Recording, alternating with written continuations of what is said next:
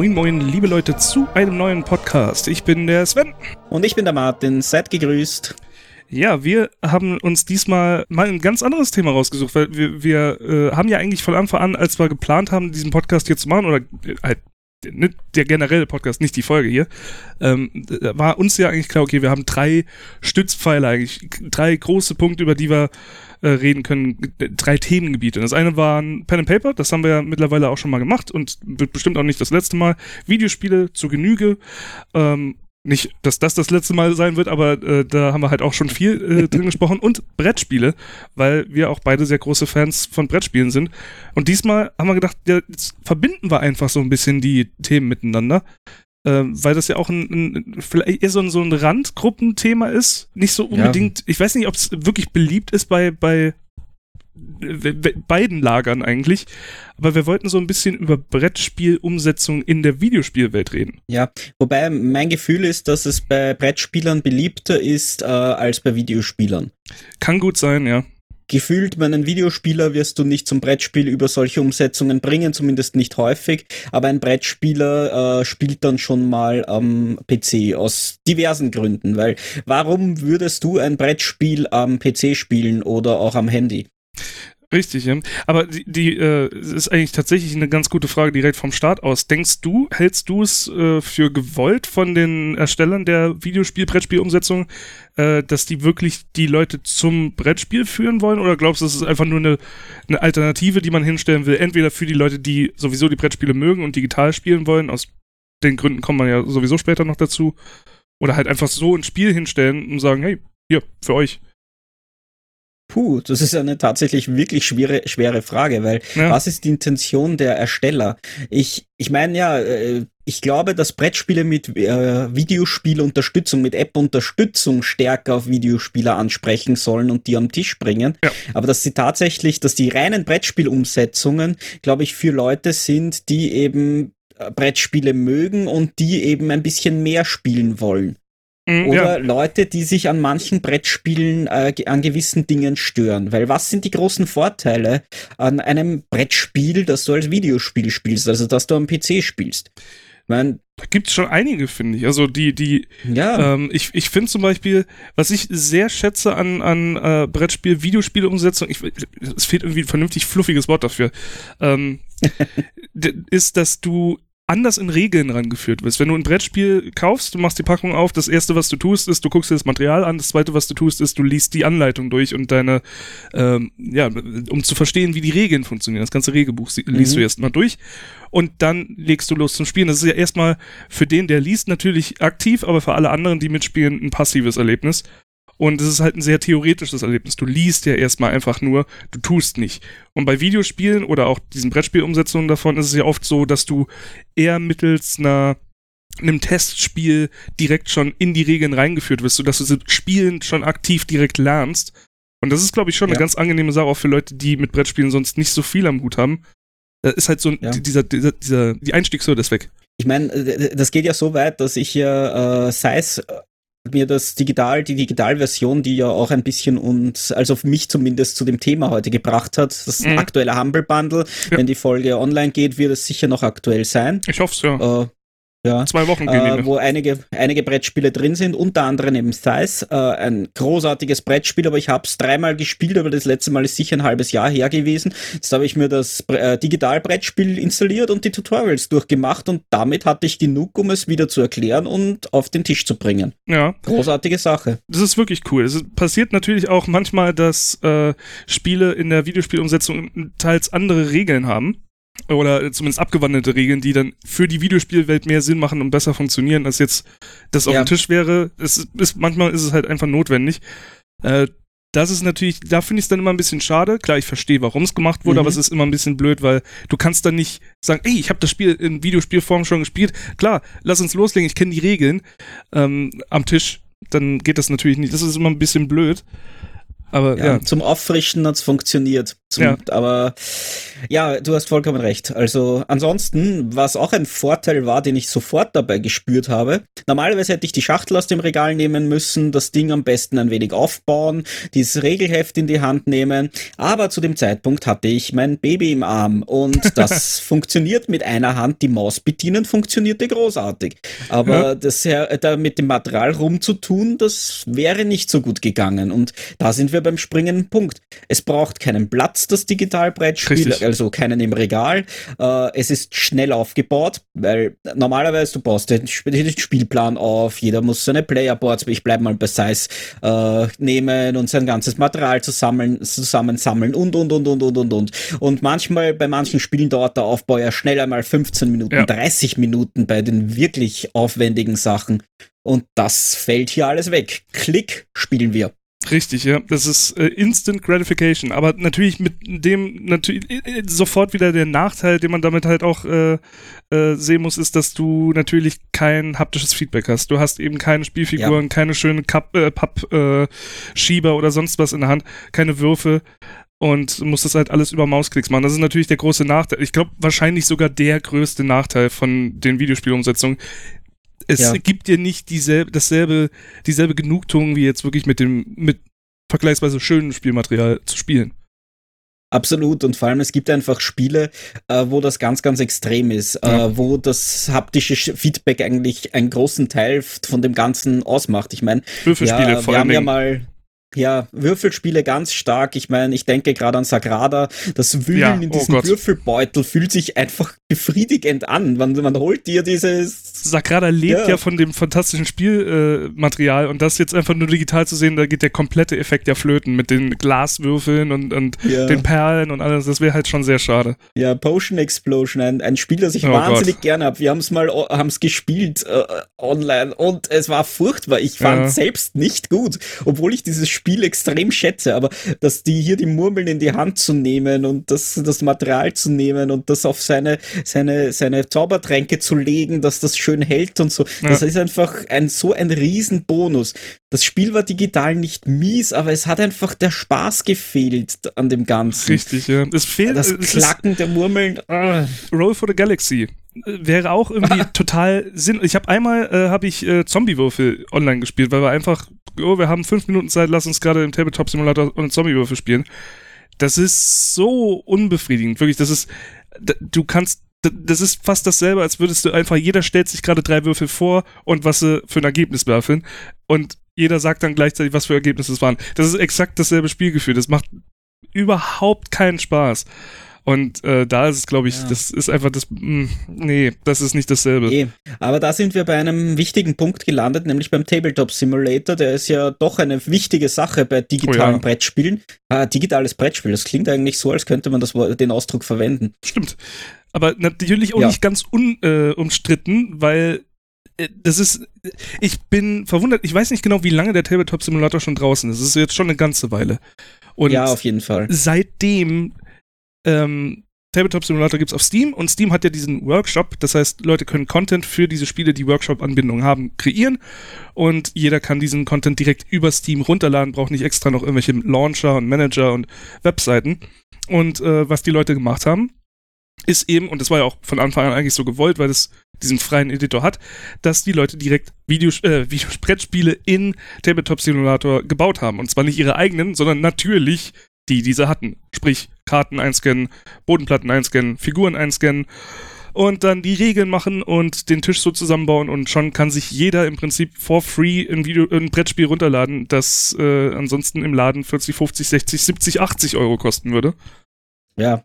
Und das ohne und Lizenz. Das ist, ja, das ist der springende Punkt. Ich meine, natürlich würde man für eine Digitalversion für Tabletop Simulator keine 50 Euro zahlen. Das Klar. ist auch vollkommen nachvollziehbar. Vor allem bei solchen Spielen mit schönen Miniaturen und so weiter. Aber ein paar Euro wären schon nachvollziehbar für eine gute Umsetzung natürlich. Vor allen Dingen, es gibt ja einige, die das gemacht haben. Zombicide ist äh, eines der Dinge, die mir immer im Auge gestochen haben, weil das halt eine sehr schöne mhm. Umsetzung war, offiziell. Mhm. Und die hat 10 Euro gekostet. Da hast du halt einen Zehner auf den Tisch gelegt und hast dann halt alle Figuren, alle Spielplatten und so weiter bekommen. Das ist teuer, 10 Euro ist ja. viel für sowas, aber es mhm. war halt lizenziert und es gibt immer noch, und es werden noch ständig mehr, viele solche Spiele und es werden noch extra welche von Entwicklern nur dafür gemacht und kommen gar nicht erst als reales Brett- oder Kartenspiel raus. Aber diese ganze Pirating, weil das ist es ja im Prinzip, Nummer, ja. ich bin verblüfft, dass Steam da nie irgendwo gegen vorging und gesagt hat, das geht so nicht, wir schalten den Workshop ab, das geht nicht. Denn das ist im Prinzip, so schön es ist, und ich bin ein Riesenfan davon, weil man halt Spiele easy digital spielen kann zusammen, ist es ja, absolut. gefährlich. Ja, bis zu einem gewissen Grad auf jeden Fall, wobei ich bis heute kaum Spiele gespielt habe, die ich nicht selbst zu Hause habe.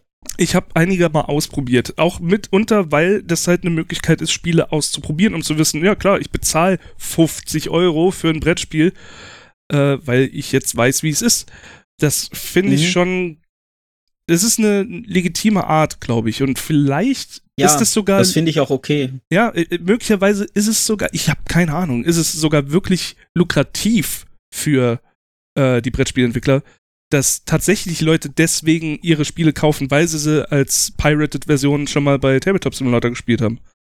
Ist natürlich richtig. Andererseits, ich finde es ein wenig mühsam, am Tabletop Simulator äh, ja. Spiele zu erlernen. Ja. Aber wenn es einer am Tisch schon kann, dann kann man das jemanden um die halbe Welt und da sind wir wieder bei einem wichtigen Punkt von digitalen Brettspielen. Mhm. Äh, ich kann mit dir, ich kann dir irgendwas erklären am Computer und äh, wir spielen gemeinsam. Und Richtig. ich muss, habe das Spiel womöglich irgendwo im Regal stehen, weil ich es da gelernt habe, weil rein digital, ich würde es nicht machen. Außer bei wirklich einfachen Spielen. Ja, es kommt echt drauf an. Es ist halt es funktioniert schon. Tabletop Simulator, wer den gar nicht kennt, äh, man äh, steuert im Prinzip eine schwebende Kamera an einem Tisch, an einem virtuellen Tisch und äh, kann dann so in diese Welt reingreifen. Das klingt vom ersten Augenblick an natürlich sofort nach VR. Das muss als VR sein. Und ich glaube, es gibt auch eine VR-Version davon. Ja, gibt es ja. Und das macht sofort schon mehr Sinn. Aber wenn man halt als Input nur einen Joystick oder Gamepad oder halt Maus und Tastatur hat, das ist schon krass fummelig. Äh, weil man steuert sich selbst, seine Kamera, man fliegt da so rum, man will reinzoomen in Karten, weil man sie nicht richtig lesen kann. Und äh, gleichzeitig greift man aber noch Dinge mit der Maus und muss sie dann so quasi in äh, Drag and Drop durch die Gegend ziehen, Würfel werfen mit der Maus. Es ist sehr mühsam alles und sehr fummelig. Und ich würde das auch nicht als, als, als einzige Brettspielart würde ich das auch nicht wollen. Ja, äh, abgesehen davon, man sollte sich wirklich einmal, wenn man den Tabletop Simulator im Auge hat, dann sollte man wirklich mal 10, 15 Minuten ein, zwei Videos schauen und das gleich direkt ausprobieren, Tastenkürzel sich aufschreiben oder gleich merken. Ja. Das macht so vieles einfacher. Zum Beispiel Würfel werfen. Entweder man schüttelt die Maus, während man den Knopf gedrückt hat und lässt ihn los, oder man drückt einfach R für random. Dann haut, wirft er ihn nur ein wenig nach oben und wirft ihn nicht dauernd vom Tisch oder sonst irgendwelche Dummheiten. Ja, das ist halt auch das Problem. Ständig fallen, weil es ist halt natürlich auch eine sehr clumsy Physik-Engine da drin und deswegen fällt alles irgendwie immer vom Tisch runter, wird dann wieder irgendwo hingeteleportiert oder es gibt sonst irgendwelche Probleme. Also es ist man merkt dem Ganzen schon an, dass es halt eine Sandbox ist, für die Leute sehr ambitioniert Content erstellen, der nicht ihnen gehört. Ja. Aber äh, es ist halt nichtsdestotrotz immer noch eine Sandbox und das ist so ein bisschen Garry's Mod mäßig. es ist halt, ja. nee, so ein richtiges Spiel ist es nicht. Also auf keinen Fall. Andererseits, gewisse Spiele funktionieren sehr gut, also allen voran Kartenspiele. Ja. Äh, Finde ich echt fantastisch. Außerdem gibt es eine Handvoll herausragender Umsetzung von Spielen, weil einfach, äh, weiß ich, wie viele äh, Subprogramme implementiert werden, irgendwelche Buttons drücken oder sonst was. Es gibt zum Beispiel eine X-Wing-Umsetzung, die fantastisch funktioniert. Ich wollte gerade also, sagen, Tabletop oder halt auch Dungeon Crawler, irgendwas in der Richtung, finde ich, funktioniert relativ gut. Ähm, mhm. Die Skripte, die du gerade schon angesprochen hast, die sind halt extrem mächtig. Also du kannst auch teilweise, ähm, ja. kannst du dir einfach Minuten ersparen beim, beim Aufstellen von Charakteren. Oh, wir spielen Szenario 1, kein Problem. Hier ist ein Knopf für Szenario 1. Drückst den Knopf und wupp, wird alles aufgebaut. Bodenplatten, Charaktere, Karten verteilt, zack, und du kannst sofort loslegen. Also da haben sich Leute schon sehr viel Mühe gegeben, was das angeht. Ja, vor allem, weil das da drin ja wirklich nicht wenig Arbeit ist. Das ist ja keine Map, die geladen wird, sondern wirklich die physischen Teile dort verteilt werden und, und, und. Also die, die müssen Stunden, Tage gesessen sein, damit das gut funktioniert. Und das merkt man aber dann auch, wenn sich wer Mühe gegeben hat, das macht dann auch wesentlich mehr Spaß. Ja. Aber ja, letztendlich, Tabletop Simulator ist auf jeden Fall keine schlechte Sache. Wenn man das so sagt. Es, es hängt vom Spiel ab. Äh, das vorher erwähnte Potion Explosion hat gar nicht funktioniert. Meiner Meinung nach, das hat auch von der Physik her einfach nicht funktioniert ja. richtig. Und wenn man sich irgendwann verklickt hat, Katastrophe. Aber viele Kartenspieler haben wir schon gespielt, die gut funktioniert haben. Winter der Toten hat auch echt gut funktioniert, oh ja. zum Beispiel. Uh, und allgemein uh, Dungeon Crawler, wie wir Descent gespielt haben einmal, Richtig. das hat auch echt sauber funktioniert. Aber auch hier uh, eben, dass man schon auf Knopfdruck die entsprechenden Karten laden konnte und solche Dinge. Ja. Wo wir wieder bei einem großen Vorteil von digitalen Brettspielen sind, der Aufbau fällt einfach weg. Richtig. Man lädt die Karte und man spielt. Ja, eigentlich das Wichtigste, die wichtigsten Vorteile, Aufbau fällt weg, kein Platz im Regal und man kann mit Leuten von irgendwo spielen. Und der Preis. Also selbst wenn wir jetzt nicht unbedingt vom äh, Tabletop-Simulator reden, wie gesagt, le legal ist mhm. da so eher sehr klein geschrieben, aber von den ja. offiziellen Sachen ähm, sind die Preise natürlich auch ein gigantischer Unterschied. Und ja, klar. das ist natürlich schon ganz cool. Vor allen Dingen äh, können wir auch direkt mal sagen, wir reden jetzt hier gerade relativ viel von PC-Umsetzungen, weil das natürlich beim Humble Bundle jetzt auch gerade passt. Aber die meisten dieser Umsetzungen für den PC waren davor auf iPad oder äh, iOS oder Android-Geräten und äh, kommen von da. Das heißt, das ist ja noch eigentlich noch praktischer. Du, wenn, du, wenn du ein Tablet hast, hast du dein Brettspiel fast schon in der Hosentasche und hast, kannst überall spielen, kannst bei der Bahn, äh, in der Bahn sitzen und kannst ein Tabletop-Spiel äh, spielen. Das ist, schon ziemlich cool. Ähm, aber ich finde halt, da ist so ein bisschen das auch stehen geblieben. Ähm, äh, wir haben jetzt über das Humble Bundle Ding auch kurz geredet. Da ist ja momentan sehr, sehr viel von Asmodee drin und so weiter. Und ich habe das Gefühl, mhm. da ist nicht wirklich viel passiert. Also es gibt ja unzählige Katan-Umsetzungen und auch wirklich viele Umsetzungen mittlerweile von äh, Carcassonne zum Beispiel, ähm, die relativ hübsch gemacht sind, auch in 3D gemacht sind und einfach von der Steuerung dann besser funktionieren als ein Tabletop-Simulator zum Beispiel. Aber dann hast du halt äh, solche Sachen wie, äh, weiß ich nicht, äh, was, was, was ist dann, hier Ticket to Ride zum Beispiel, was ziemlich öde und flach gemacht ist. Talisman, was ja einer der relativ frühen Umsetzungen für, für Brettspiele ja, ja. und PCs, finde ich fürchterlich umgesetzt. Also es ist wirklich öde gemacht. Love Letter spielt sich wie ein Flash-Browser-Spiel. Ähm, weiß ich nicht, was gibt's da noch? Äh, alles so in, in der, in dieser äh, dieser Kante, die Mysterium, genau, Mysterium hatte ich da auch noch aufgeschrieben. Äh, die, sind, die sind zwar da, aber die wirken alle wie so ein, eine Mischung aus einem Browserspiel und einem Wimmelbildspiel von mhm. der Qualität, wie es umgesetzt ist. Und das wirkt dann Alles immer klar. so, klar, es ist günstiger und yay, sie bauen Multiplayer und äh, Online-Dienst ein, was ja fantastisch ist, denn dafür spielt man die Dinger ja dann oft.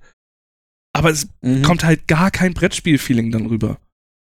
Das ist richtig. Also Size war relativ gut umgesetzt. Ich glaube, ja. dass die Umsetzung auch die neueste drin ist. Und da darf man nicht vergessen, äh, Asmodee Digital wurde ja vor, ich weiß, eineinhalb Jahre, ich weiß es nicht mehr auswendig, aber die haben massiv aufgestockt vor nicht allzu langer Zeit. Mhm. Einerseits wollten sie ziemlich sicher die App-Umsetzungen für Imperial Assault, äh, Descent, aber auch jetzt eben das neue Herr der Ringe-Spiel äh, etc. St äh, stärker machen, aber sie haben auch gesagt, mehr digitale Brettspiele. Ja. Und ich glaube dementsprechend, dass man an Size sieht, wie das Ganze aussieht und aussehen wird in dem Zusammenhang. Und das ist auch ein gutes Beispiel, weil es halt sehr viel besser umgesetzt ist als zum Beispiel Mysterium. Aber mhm. ähm, es ist halt immer schade, wenn das dann so ein bisschen verloren geht, weil man kann ja da auch relativ kreativ sein. Also, was ich Absolut. mir zum Beispiel aufgeschrieben habe, was ein unglaublich kreatives Ding ist, was man, glaube ich, auch immer wieder so ein bisschen verdrängt, weil diese ganze Geschichte ist ja nichts Neues. Battle Chess. Schach ist ein Brettspiel und Battle Chess ist eine Umsetzung von, von einem Brettspiel, das es schon in den 80ern gab. Und wie kreativ sind die ganzen Schach? Das ist mal, also natürlich, es gibt die ganzen sch schnurzöden äh, Schachsimulationen, aber wie viele coole kreative Ideen von Schach gab es mittlerweile. Ein Harry Potter Schach, ein Lego Schach, das Battle Chess in tausend Umsetzungen, wo sie sich gegenseitig bekriegen. Es gibt ein Sex-Schach, wo sie sich dann, äh, anstatt sich zu töten, äh, befreunden. Ja. Also. Schön gesagt. es, es, ist schon, es, da kann man schon ein bisschen kreativ sein und dann ist halt, und das halt auch schon seit Jahrzehnten. Dann finde ich das immer so ein bisschen so eine billige Ausrede zu sagen, oh, na, es war ja von der App. Naja, auch auf, auf äh, Android und iOS gibt es mittlerweile schöne Sachen. Ja, aber der Gedanke ist einfach, gerade weil du sagst, Mysterium, Love Letter, diese Spiele leben meiner Meinung nach extrem von der, von psychologischen, also von mhm. dem, wie reagieren meine Mitspieler und so weiter. Und das ja. klappt halt online gar nicht. Schlecht. Ich mein, Wenn äh, du mit Webcam spielst, eventuell noch, ja. aber dann, dann redest du schon davon, okay, da muss auch jeder, der ein Brettspiel online spielen will, gleich mal zwei Bildschirme haben, sonst funktioniert sowieso schon mal nicht richtig. Und selbst ja. dann ist es nicht dasselbe, da, das stimme ich dir schon zu, da, da fehlt mhm. einiges, ja. Weil sowas wie Size, das ist schon was anderes. Das ist äh, so solche Strategiespiele und sowas gehen meiner Meinung nach auch besser ja. als Brettspiel. Beziehungsweise, was auch äh, gerade als in Solo-Varianten sehr, sehr gut geht, sind natürlich viele kooperative Spiele. Ja, äh, absolut. Weil Elder Sign, äh, das ich ja am, am Handy schon einige Male jetzt gespielt habe, funktioniert zum Beispiel fantastisch. Das ist so das ist ein, eine gemütliche Partie unterwegs, die man spielen kann.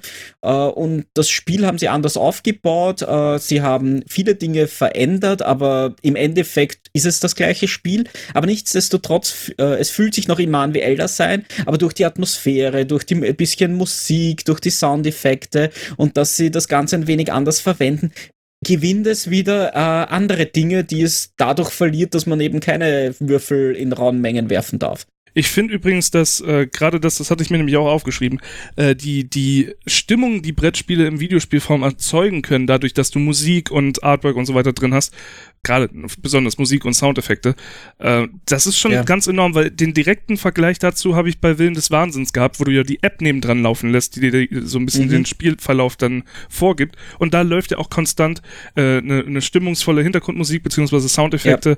Und es bietet so viel mehr selbst am Tisch. Und genauso finde ich das eben auch beim, bei einem äh, Brettspiel oder bei Digitalbrettspiel, dass du da viel mehr äh, oder nicht viel mehr, aber eine ganz andere Art von, von Stimmung erzeugen kannst. Ja, abs absolut richtig. Äh, wobei, da muss ich jetzt ein wenig von unserem Thema abweichen, weil jetzt, das muss ich jetzt loswerden. Äh, da gibt's ja auch mittlerweile viel online zu so, finden, ja. äh, was man nutzen kann. Ich meine, äh, Melodice, mhm. einfach mal googeln, ich weiß nicht, welche Endung es hat. Melodice ist eine großartige Seite, wo es Playlists gibt, YouTube-Playlists zu Brettspielen. Dann suche ich einfach mal Pandemic oder eben Mysterium oder was auch immer und die haben da verschiedene Spiele zusammengestellt, also Playlists teilweise teilweise in Ausmaß von fünf Stunden oder so, wo durchgehend Videospiel- und Film-Soundtracks laufen, die halt auf YouTube zu finden waren. Ja. Und äh, das lasse ich unglaublich gerne im Hintergrund laufen. Da also, gibt's noch mehr. Also AmbientMixer.com ist auch eine sehr gute Seite. Die geht mehr halt auf die, die Stimmungskategorien. Äh, ja. Ähm, die sind ganz okay. Und Tabletop Audio, was äh, oh, ja. ganz fantastisch ist. Vor allen Dingen, wer, ähm, wer das böse Gerät mit dem weiblichen Namen im Haus stehen hat, das immer auf einen hört, obwohl es eigentlich gar nicht sollte. Ähm, es gibt sogar eine App dafür und du kannst direkt einfach sagen, spiel mir, ähm, naja, spiel mir Dungeon-Musik oder so und dann hast du Dungeon-Musik, die abgespielt wird. Sehr, sehr, sehr cool. Und äh, alles von dem, was wir gerade gesagt haben, ist kostenlos. Ja, das ist nämlich auch fantastisch, ja. Gerade Tabletop Audio, äh, vor allem die Seite gibt's jetzt ein paar Jahre und die hat sich permanent weiterentwickelt und sie wird besser und besser und immer mehr und immer interessantere Soundfiles. Aber da bringt man halt an den Spieltisch einen Vorteil, den man normalerweise nur im Digitalspiel hatte. Ja. Äh, und ja, womöglich aber hat sich das aber auch gegenseitig befruchtet in dem Zusammenhang. Mit Sicherheit. Das dass man eben gemerkt hat, oh, beim Digitalspiel habe ich jetzt so klangvolle Hintergründe. Das will ich beim normalen auch haben. Mhm. Ich meine, ja, auf der anderen Seite gibt es das mit den Hintergrundsounds ja schon etwas länger. Ich meine, Legenden von Andor hat einen Soundtrack, den man sich runterladen kann. Stimmt, ja. Aber das kommt zum Teil halt auch aus dem Pen-and-Paper-Rollenspiel unter Garantie. Mit Sicherheit, ja, klar. Ja, aber nichtsdestotrotz, Digital-Brettspiele sind, haben schon etwas Besonderes, etwas Positives. Äh, auch bezüglich der Stimmung, dass ich einfach mal mit jemandem von irgendwo spielen kann. Ich meine. Es ist ein befreiendes Gefühl, muss ich sagen. Weil ansonsten ja. hast du, du, äh, ich meine, bei dir sieht die Situation ein bisschen besser aus. Du hast mehr Leute um dich rum, die äh, halt auch Brettspiele mhm. spielen, deswegen ergibt sich das ja viel häufiger. Mal davon abgesehen, dass du äh, einen Verein hast, bei dem es sich um sowas dreht. Ja, ähm, vor elf Jahren gegründet, also pff, ich habe mal viel Arbeit gemacht, damit ich Leute zum Spielen habe. Exakt. Und bei mir ist es ja doch ein bisschen anders. Deswegen, also bei mir ist es ja. tatsächlich, wäre es eher eine Seltenheit und relativ kompliziert, mal einen Brettspielabend zusammenzupacken. Und äh, es ist ein sehr befreiendes Gefühl, dann einfach zu sagen, hey, ich zock meine Brettspiele halt dann online mit Leuten, die gerne zocken, weil da ist die Auswahl ja deutlich größer. Absolut. Und gerade bei vielen dieser Umsetzungen kann man sich ja eigentlich auch zufällige Gegner suchen. Ja, gerade, äh, wie gesagt, diese, alles, was im Humble Bundle ist, oder ich, ich meine alles, was im Humble Bundle momentan zum Beispiel drin ist, alles davon hat Multiplayer. Online. In, mhm. in, äh, Build-in.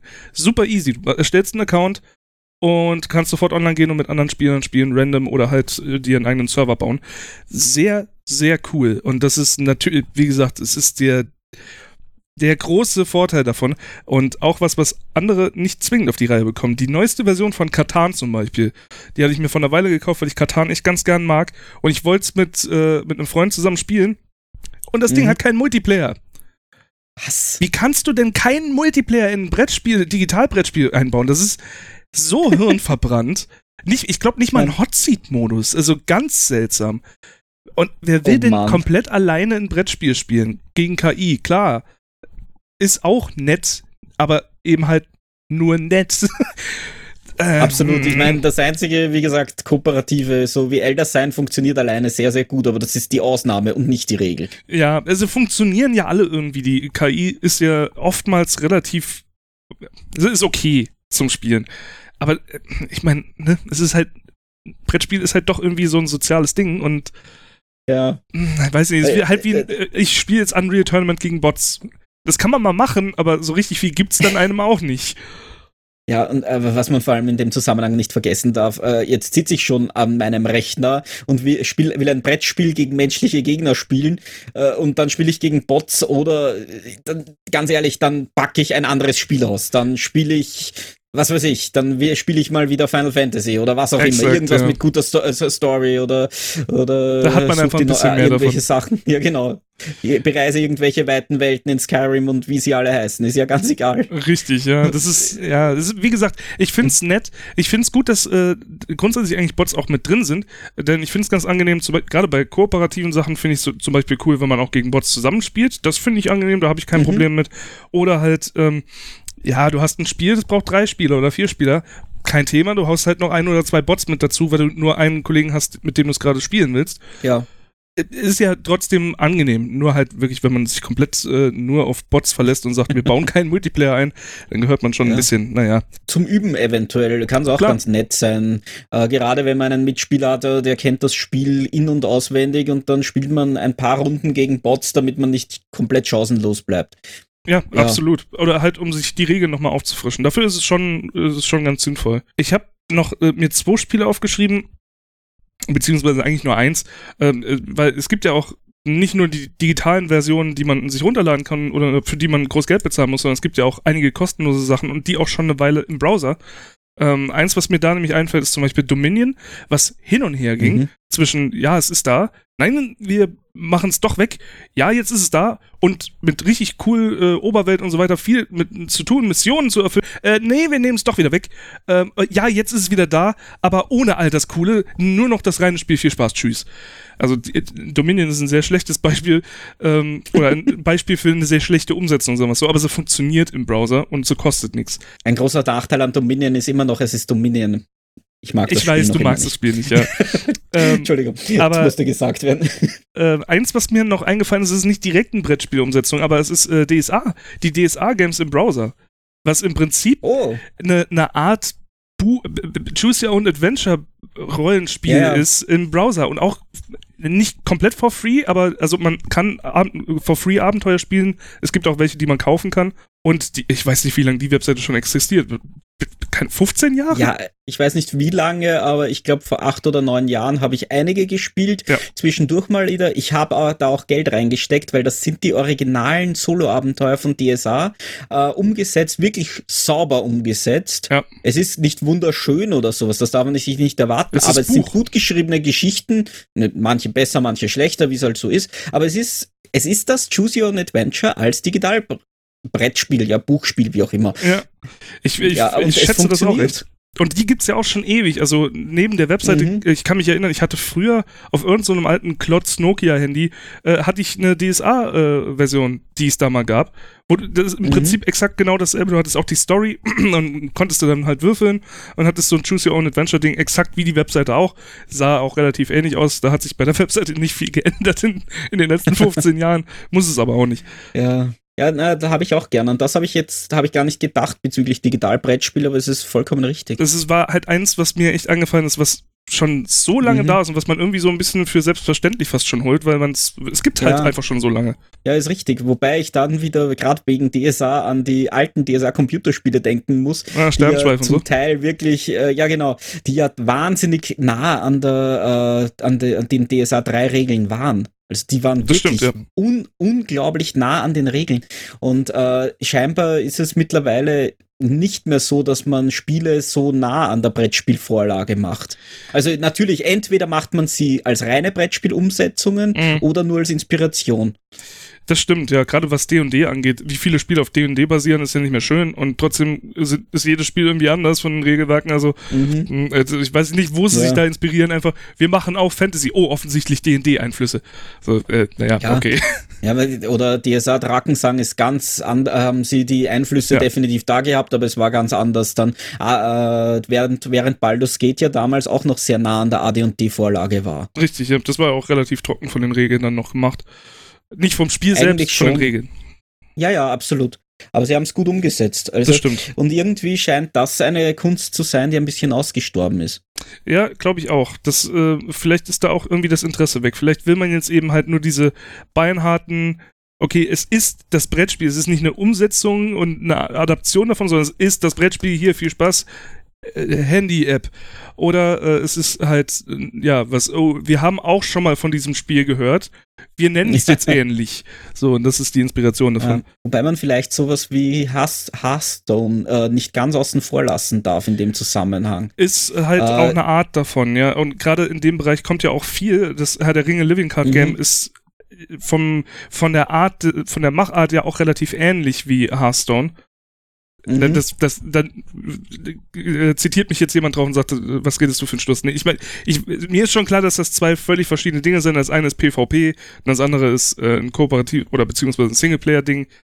Ähm, aber die Art, die Technik, Grafik, was auch immer dahinter, ist mhm. ähnlich. Mhm. Aber äh, gerade in, also Sammelkartenspiele wiederum scheinen wirklich interessante Digitalumsetzungen zu bekommen. Was wirr ist, findest du das nicht auch? Weil gerade Sammelkartenspiele, dachte ich immer, wären eigentlich so der quintessentielle Teil von Sammelkarten ist, dass du Karten sammelst und dass du die digital sammelst, gibt einem doch nicht dasselbe Gefühl von, wow, ich habe ein ganzes Set zusammen, als wenn du sie in deiner Hand hältst.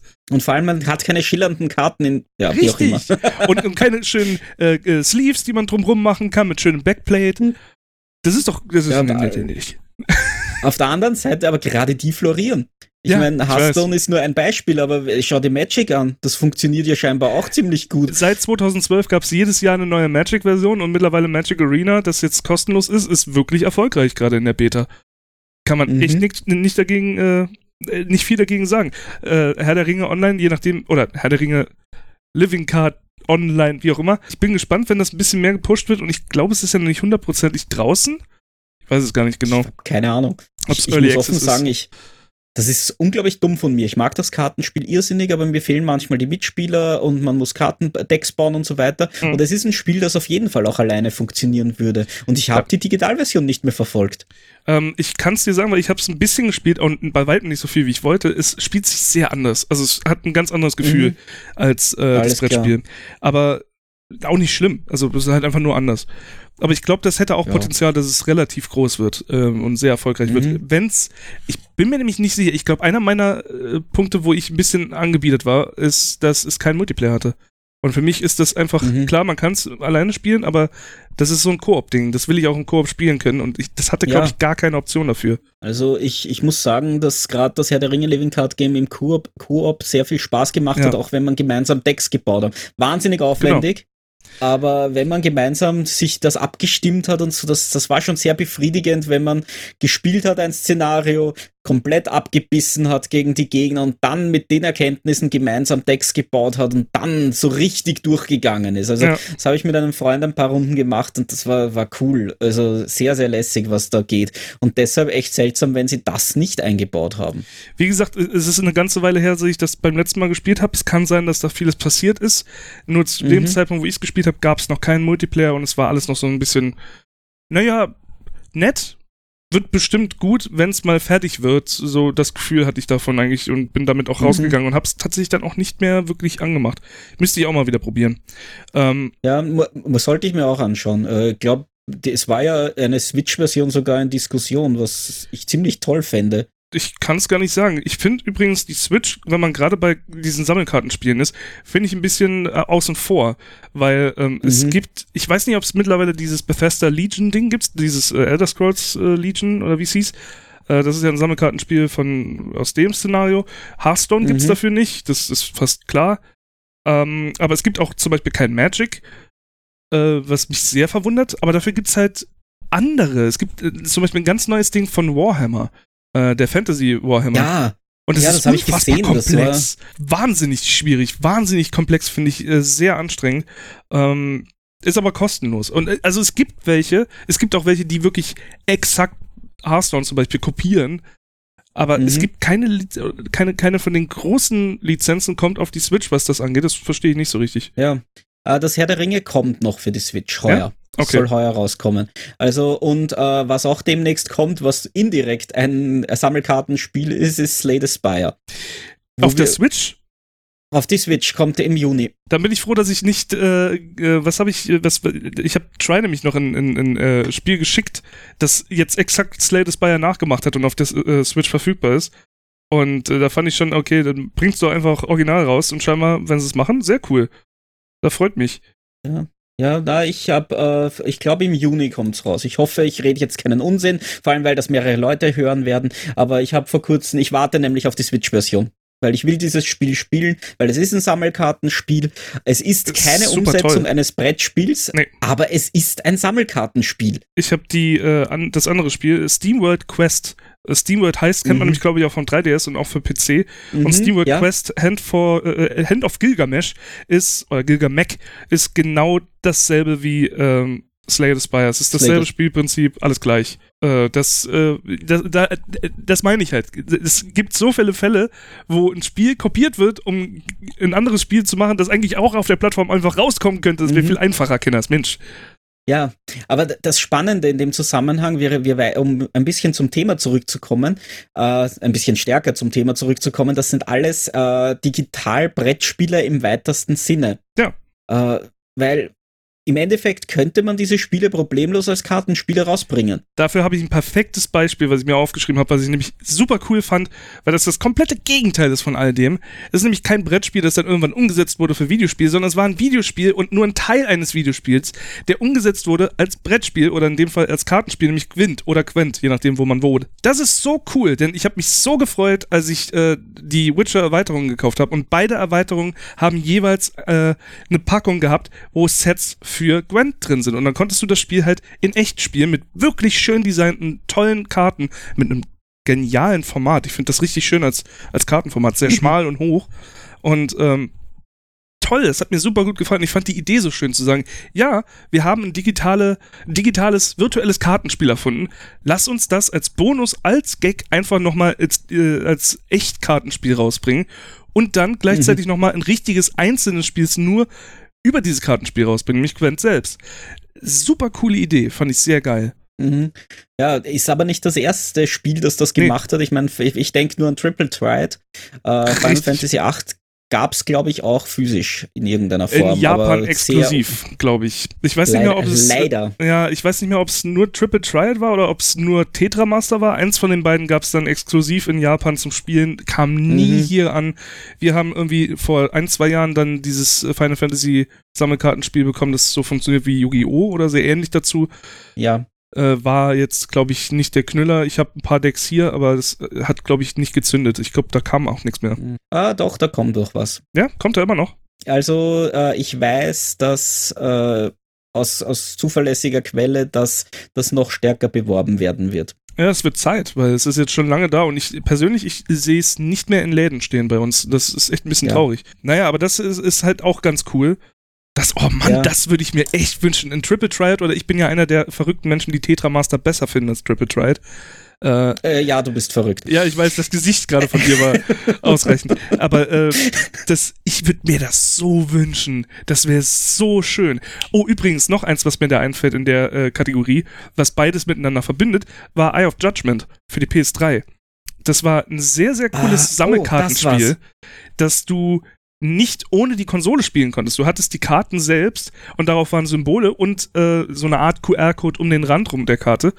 Und wenn, die wenn du dann äh, das Spiel gekauft hast auf der Konsole, hattest du so ein kleines Spielbrett dazu bekommen. Das war so ein Tuch äh, mit neun Feldern drauf und ein Stativ für deine äh, PlayStation-Kamera. Und die hast du dann da reingeklipst, vor dieses Brett gestellt. Und dann konntest du die Karten auf das Spielbrett legen und es wurde dann digital ins Spielfeld, äh, da hattest du die neun Felder dann auch abgebildet, reingefügt. Und das mit coolen Grafiken, Cutscenes.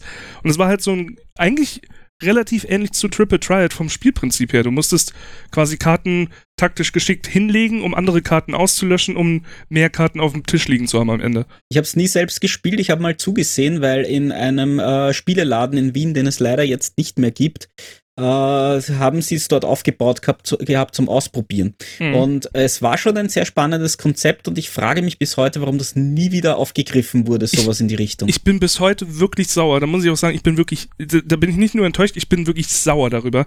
Ähm, ich habe mir nämlich einige Decks für, äh, für äh, Eye of Judgment noch gekauft.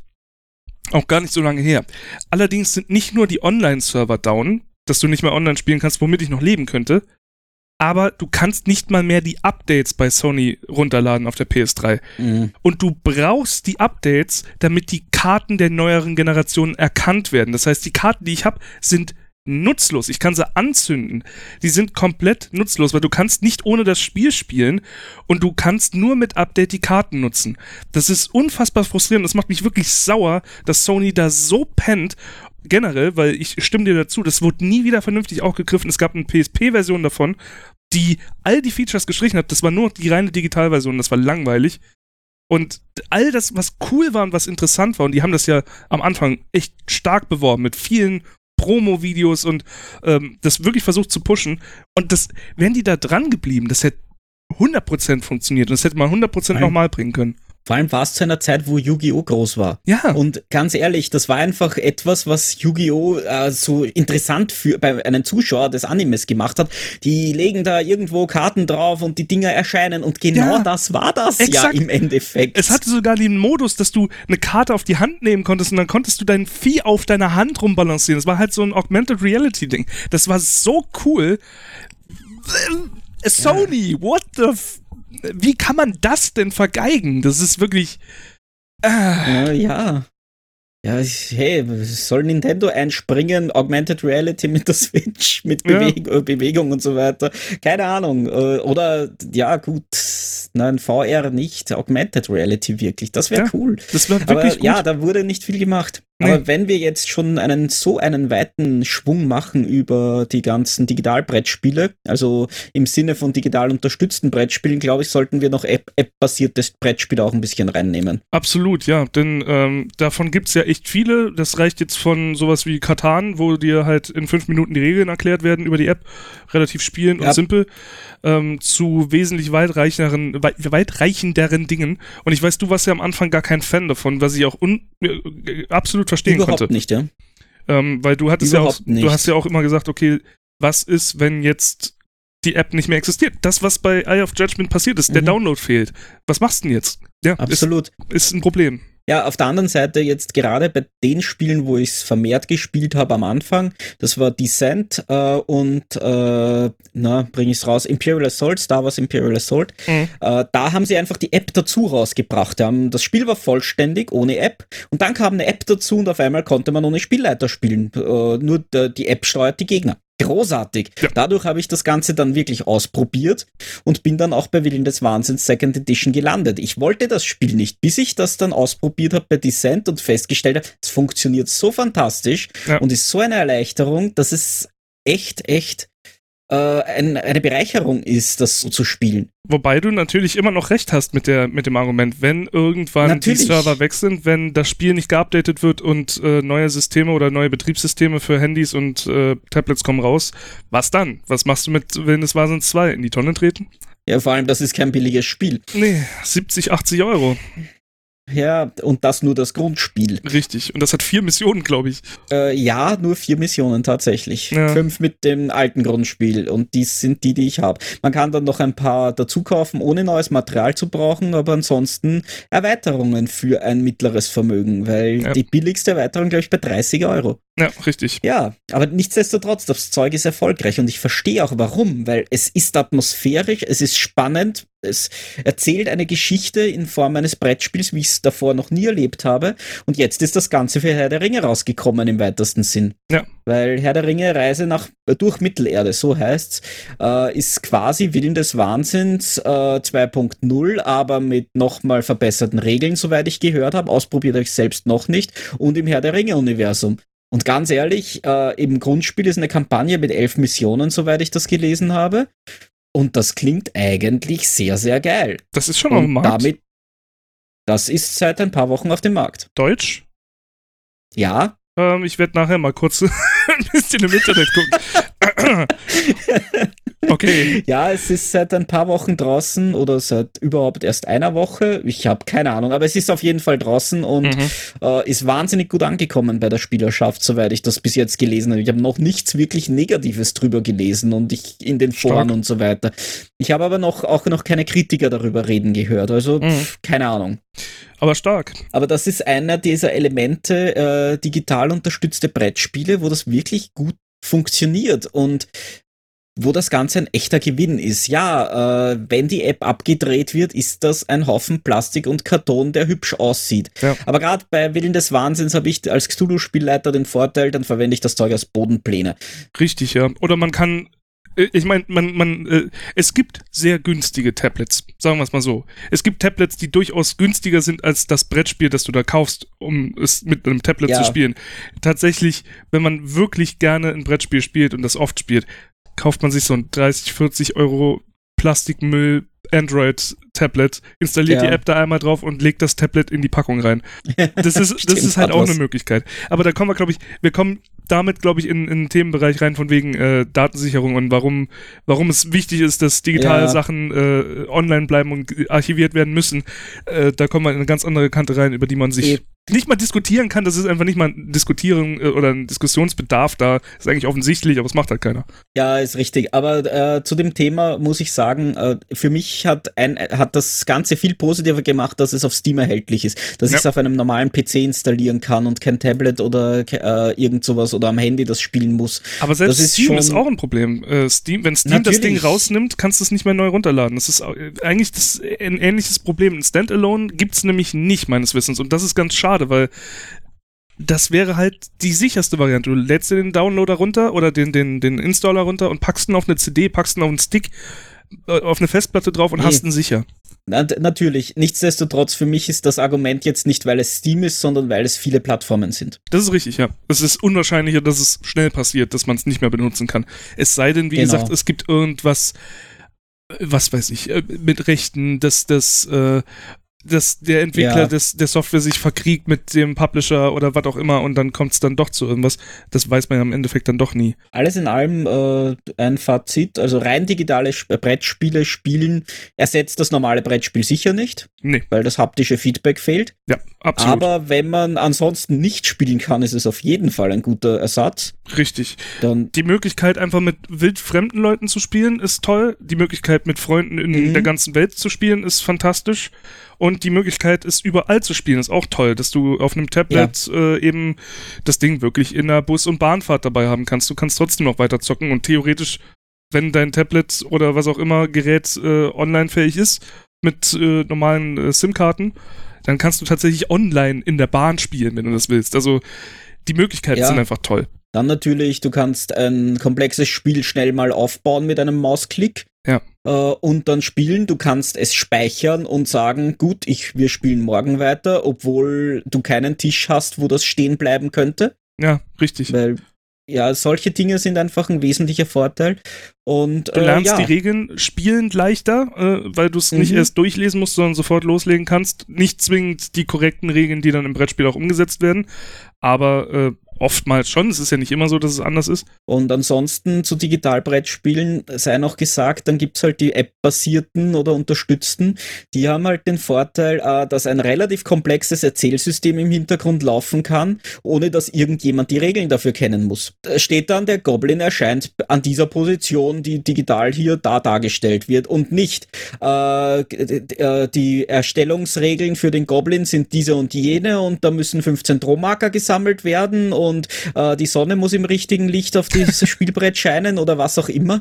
Ja, äh, ja, es ist nicht in Sichtlinie sein oder was, was, was, alles Mögliche, das muss niemand können. Gerade beim, äh, gerade bei äh, Willen des Wahnsinns denke ich mir öfter, der Aufwand, den der Spielleiter hätte, das zu verwalten, was da passiert, wäre nicht ohne. Nee. Und dabei aber nicht einmal spannend. Eben, es muss sich halt dann auch jemand dafür finden, der das macht und das freiwillig auch tun will. Plus, oder es machen halt die Spieler selbst und äh, oft finde ich, ähm, dass so eine Einstiegshürde bei einem Spiel, wenn es viele Regeln sind, wenn es komplex ist, viele Teile hat, was auch immer, dass du oftmals Leute damit schon direkt abschreckst und sagst, oh nee, oh, lass uns irgendwas Simpleres spielen. Und in solchen mhm. Videospielumsetzungen ist es halt, äh, naja, es ist trotzdem nur ein Klick, es macht keinen Unterschied. Und das ist dann einfach, ja. äh, beim Brettspiel wäre es vielleicht auch in fünf Minuten drin, genau wie bei einem anderen Spiel, aber es wirkt schwerer. Und hier hast du halt dieses, dieses erstmal äh, beeinflussende Ding hast du dann am Anfang nicht. Und gerade bei Willen des Wahnsinns ist es ja wirklich so, du machst einfach das, was die App sagt. Und ja. es ist vielfältig dabei. Und nicht, äh, weil zum Beispiel ein Angriff das ist, ist das Schöne. Du klickst auf Angriff und das, die App sagt dir, was passiert und das ist immer wieder anders. Ja, der Gegner ringt dir die Waffe aus, dem Hand, aus der Hand und mhm. du versuchst sie zurückzubekommen oder äh, du stichst nach vorne und äh, äh verursachst eine tiefe Wunde. Klar kannst du das auch über Kartendecks machen, aber das werden wirklich viele in dem Spiel. Ja, du hast immer, immer Stimmungstexte, die ganz cool sind. Und wir hatten ja wirklich, ähm, als wir das zusammengespielt haben, das haben wir ja schon mal erwähnt, äh, ab einem gewissen Zeitpunkt das Gefühl, äh, dass wir gerade mehr ein Pen and Paper spielen als ein Brettspiel, weil wir halt so ja. losgelöst waren von diesem ganzen Regelwerk und einfach nur uns auf das Spielen genau. konzentrieren konnten. Und das ist ein, ähm, ein Erlebnis bei einem Brettspiel, das ich bisher nicht wirklich hatte. Und das ist, ist richtig. das ist eine ganz andere Ebene von Brettspielen, bei denen du dich, bei denen du wirklich das Brettspiel spielst, ohne dass sich irgendwer um die Regeln kümmern muss. Es kann einfach mhm. nur gespielt werden und das ist fantastisch. Absolut. Es ist eine Bereicherung in Summe. Ich will's, will die anderen Brettspiele deshalb nicht missen oder schlecht reden. Es ist einfach eine andere Art und das ist toll. Ja. Vielfalt. Ja, ich denke, wir haben äh, viel angesprochen auf jeden Fall.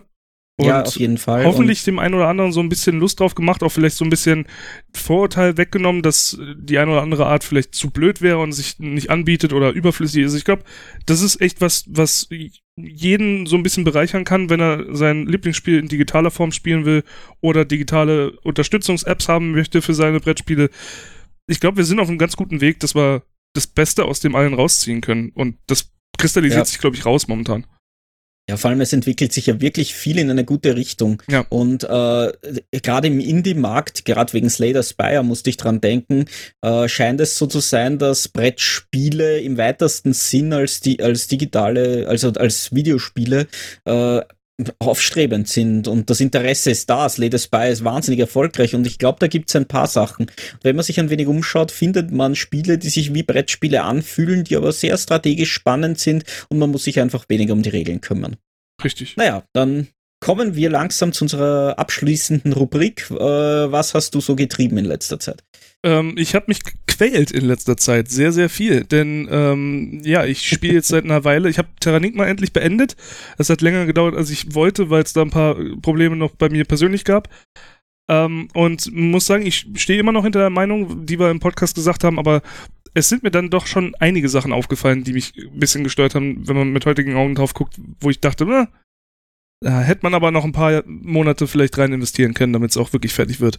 Das ist aber das, was ich gemeint habe. Es wirkt stellenweise unfertig. Ja, ja ich hatte es nicht mehr so stark im Kopf. Und äh, ja. ja. das andere Ding ist, äh, ich habe Sekiro mit Try angefangen zu spielen und äh, bin da echt stark dahinter. Wir sind, weiß ich nicht genau, 15 Stunden im Spiel oder mehr. Mhm. Ähm, ich kann die Leute, die von den Souls-Spielen kommen, echt nachvollziehen, die sagen, äh, viel zu schwer, spielt sich scheiße, unfair, kacke, bla bla. Ich kann verstehen, warum sie das sagen. Ich kann es aber absolut nicht bestätigen. Also ich finde, ähm, ich finde, äh, Sekiro ist ein unfassbar gutes, fantastisches Spiel, das mich immer noch motiviert, das immer frustrierend ist, weil es schwer ist und unfassbar viele Bosse und Zwischenbosse hat, aber zu jedem Zeitpunkt äh, dich motiviert, trotzdem weiterzuspielen, es dir immer irgendwas gibt, du hast immer das Gefühl, okay, ich kann den schaffen, es ist nicht unschaffbar, es gibt einen Weg. Ähm, es hat ganz andere Mechaniken als Souls-Spiele, was glaube ich auch die ganzen Souls-Veteranen halt extrem ins Messer laufen lässt. Aber äh, wenn man eben halt weniger Souls-Spiele gespielt hat wie ich, äh, dann, dann funktioniert das auch problemlos. Ich bin sehr begeistert. Ich habe, äh, ich meine, vor dieser Aufnahme hier waren sechs Stunden Livestream Sekiro bei mir und äh, der Fakt, dass ich immer noch positiv darüber rede, obwohl ich gerade sechs Stunden Sekiro gespielt habe, würde ich sagen, äh, spricht Bände. Absolut. Also äh, eine Empfehlung von deiner Seite demnach. Hundertprozentig. Wenn man frustresistent ist, selbst wenn man nicht frustresistent ist, dann holt man sich noch jemanden zu und kann abwechseln beim Spielen, dann funktioniert es trotzdem. Also ja, absolute mhm. Empfehlung. Bei mir passt es zum heutigen Thema, was ich äh, zuletzt gespielt habe. Das war nämlich Size, allerdings die Brettspielumsetzung. Mhm. Also nicht die Brettspielumsetzung, das Brettspielpunkt, äh, habe ich äh, gestern gespielt mit zwei Leuten, die es noch nie gespielt haben. Die waren letztendlich genauso begeistert wie ich selbst davon. Äh, ist ja endlich von meinem Pile of Shame runter, habe ich ja zum Geburtstag, der kurz nach Weihnachten ist, bekommen und dementsprechend lange ist es her, dass ich es habe und trotzdem noch nicht angespielt. Ich kannte es aber schon vorher und ich wollte es unbedingt haben. Was macht Size besonders? Einerseits ist es ein super komplexes äh, strategisches Spiel. Strategisches Spiel. Äh, es gibt Kampf und solche Dinge, allerdings sind Kämpfe immer wahnsinnig teuer und man muss wirklich abwägen, ob man einen Gegner angreift, ob sich das lohnt. Allerdings können, sind Kämpfe fast schon verpflichtend, wenn man das Spiel halbwegs schnell beenden will, wenn man einen Vorsprung rausgeholt hat, damit man äh, die Endbedingungen erfüllt. Allerdings der, der das Spiel beendet hat, nicht automatisch gewonnen, das sei auch dazu gesagt.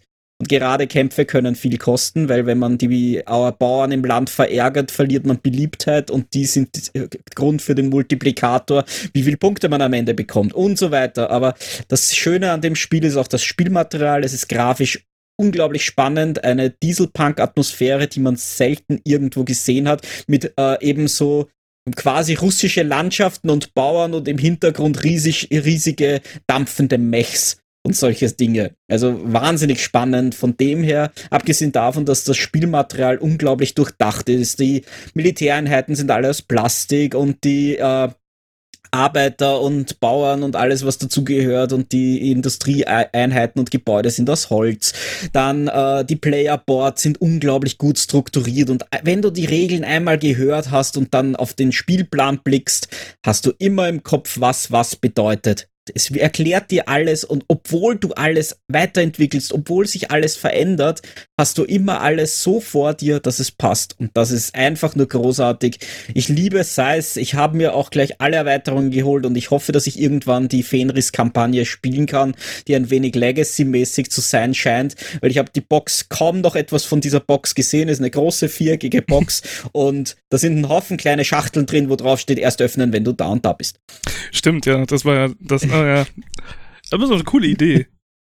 Ja, aber an sich auf jeden Fall. Und äh, vor allem man, bei Size weiß ich, dass man nichts verliert, also dass man nichts zerstören muss oder so. Mhm. Aber äh, trotzdem ist die erste Überraschung sicher sehr, sehr schön. Und es ist einfach ein Spiel, das ich fantastisch finde.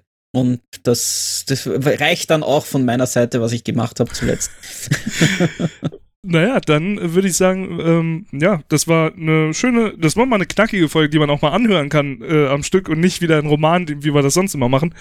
Und ähm, ja, ja. Ich, ich finde das Thema sehr cool und ich bin gespannt, ob irgendjemand von euch da draußen vielleicht auch äh, noch irgendwelche Spiele hat, die ihm sofort einfallen, ihm oder, ihm oder ihr äh, sofort einfallen, äh, was, was wir überhaupt gar nicht erwähnt haben oder auch natürlich, äh, wie ihr zu dem Thema generell steht. Apps in Spielen, äh, in Brettspielen oder eben halt Brettspielumsetzungen als Videospielversion. Was haltet ihr davon? Findet ihr das gut oder findet ihr das ist eher langweilig und überflüssig und wenn man Videospiele spielt, dann spielt doch gleich ein richtiges. Ähm, gerne immer in, den, in die Kommentare rein, wie immer bei hobbykeller.net. Da äh, mhm. gibt es eine schöne Kommentarfunktion unter jeder äh, Folge und äh, ja, da lesen wir uns gerne durch. Also, Oder natürlich die E-Mails genau, haben, hat mich auch etwas Feedback erreicht, worüber ich sehr dankbar bin, was sehr positiv war und auch ein wenig inspirierend war. Und ist echt toll und jeweils eben Martin oder eben äh, Sven at hobbykeller.net. Genau. Na gut, dann bedanken wir uns für eure Aufmerksamkeit. Wir hören uns, wenn ihr denn wollt, in der nächsten Folge. Und bis dahin, äh, viel Spaß. Ja. Wir brauchen immer noch einen coolen, eine gute Zeit. Wir brauchen immer noch einen coolen Endspruch. Ja. Verdammt, okay. Ja, ist absolut richtig. Beim nächsten Mal. Und dann. auf ein anderes Mal und bis zum nächsten Mal. Ciao. Ciao.